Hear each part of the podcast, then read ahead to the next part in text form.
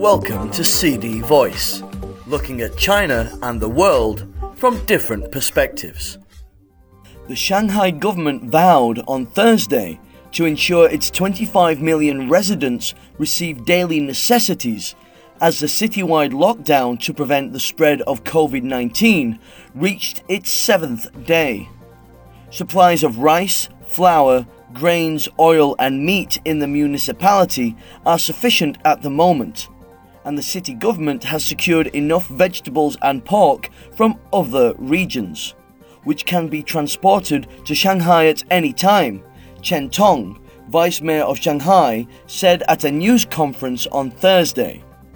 We've noticed that the difficulty lies in the fact that the supplies cannot reach residents' home when supermarkets and farmers markets are still unable to operate normally due to epidemic control, Chen said, adding that the distribution capacity of e-commerce platforms has also dropped significantly.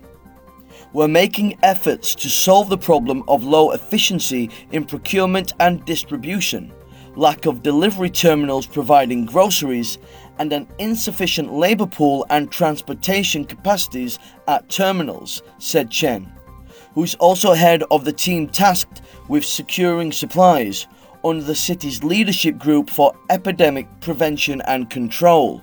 Shanghai's COVID 19 outbreak began March 1st. Districts east of the Huangpu River have been locked down since March 28th the municipality reported 19,982 COVID 19 infections, including 322 confirmed cases for Wednesday, another daily high. Chen said residents should make group purchases of living necessities, and neighbourhood committees and property management should mobilise residents to join such purchasing groups.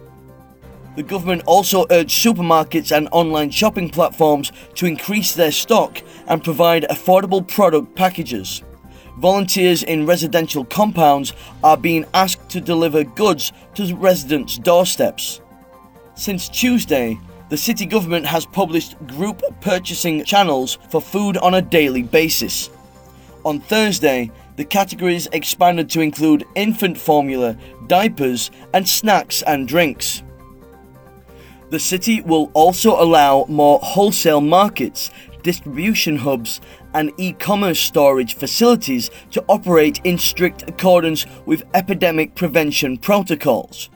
Also, some fresh food shops, supermarkets, pharmacies, and e commerce offline stores will be allowed to operate according to the population density of the communities around they can receive orders online and deliver goods offline, said Chen. The city is establishing a mechanism to guarantee supplies for people in an emergency situation or who have special needs. Neighborhood management teams will identify groups such as the elderly, pregnant women, infants, and those with disabilities and implement a supply guarantee plan for them. We have also urged district authorities to guarantee supplies of living necessities to all people, including those staying in non residential buildings, such as office buildings, hotels, construction sites, and factories, Chen said.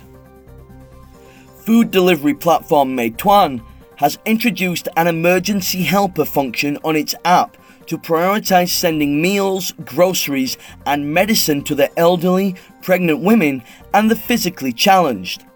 As of Wednesday, we'd received over 20,000 requests via the function, and at least 100 customer service specialists were building connections with city and district level authorities to answer people's needs as much as possible, said Mao Fang, Vice President of Meituan. The company has completed more than 200,000 deliveries of group purchases of food and 70,000 meals. To answer residents' concerns about the difficulty of buying groceries, we've deployed nearly 1,000 skilled workers in sorting and distribution from all over the country to aid our business in Shanghai, Mao said. We'll also try to expand the scope of supplies to more regions, she said.